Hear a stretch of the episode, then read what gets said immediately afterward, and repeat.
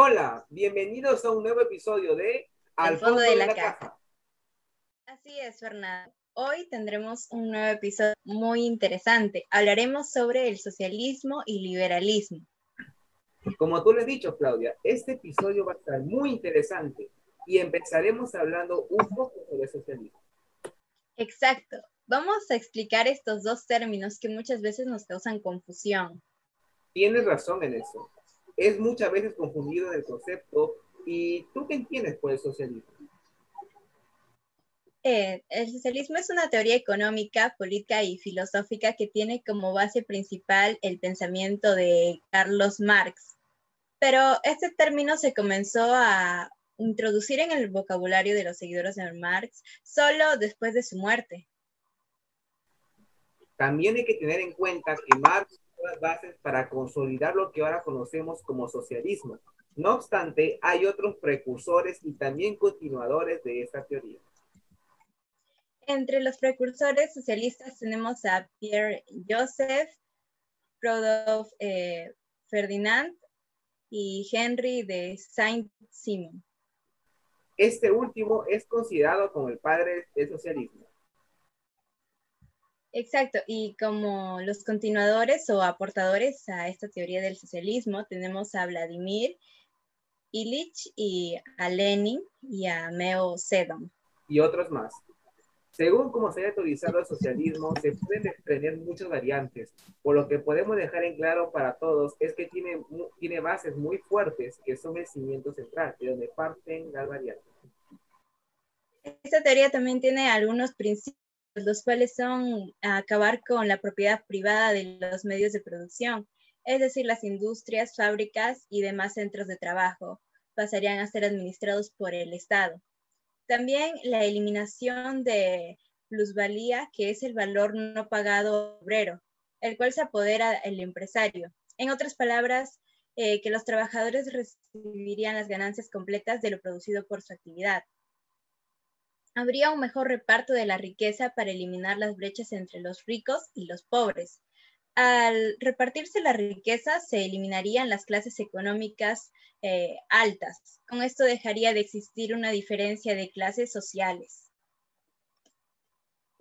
Así, muy interesante, Claudia. Esos son algunos principios del socialismo.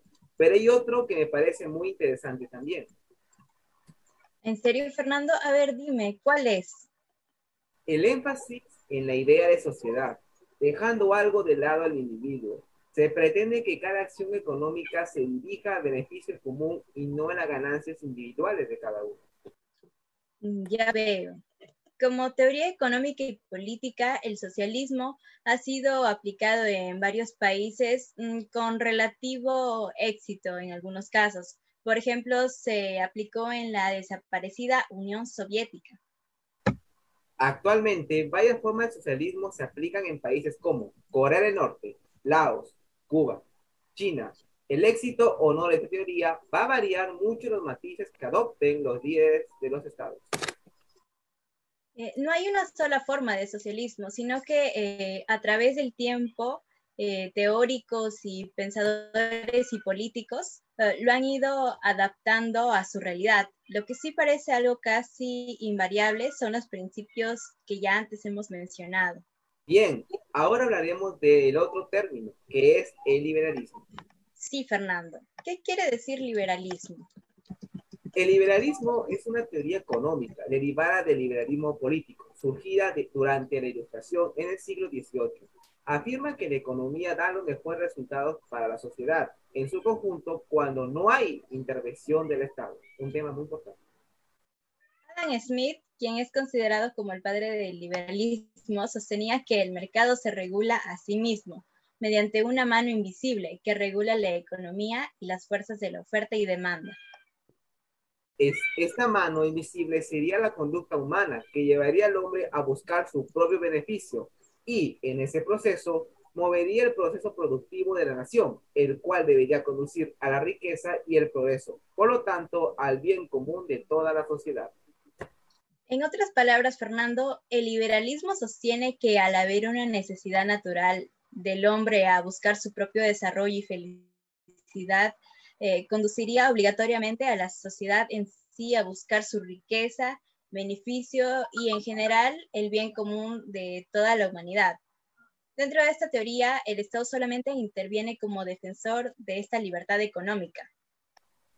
En ese sentido, algunos de los principios fundamentales del liberalismo económico son uno, la libertad de acción, es decir, que el Estado permita, promueva y defienda toda acción humana dirigida a crear empresas.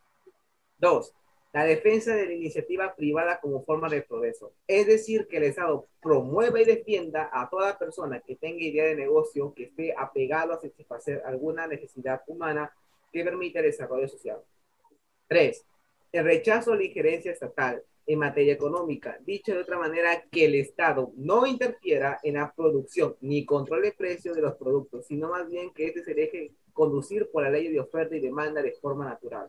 Nos llevarán a un equilibrio en donde los precios se reflejan en la escasez relativa de los bienes y se produce una asignación de recursos eficiente. Y por último, uno de los principios básicos es la idea del trabajo como fuente de riqueza.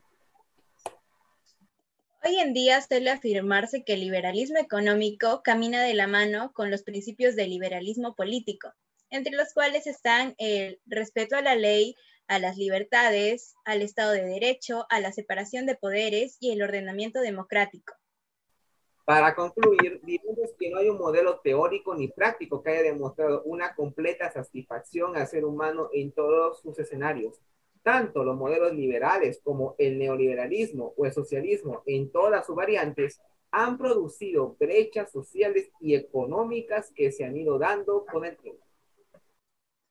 Finalmente, todo va a depender de los líderes políticos y su forma de aplicación de los principios socialistas o liberalistas en un Estado. Hasta aquí queda nuestro episodio. Espero que haya quedado claro estos dos términos que, que tenemos que tener en cuenta más aún en la actualidad.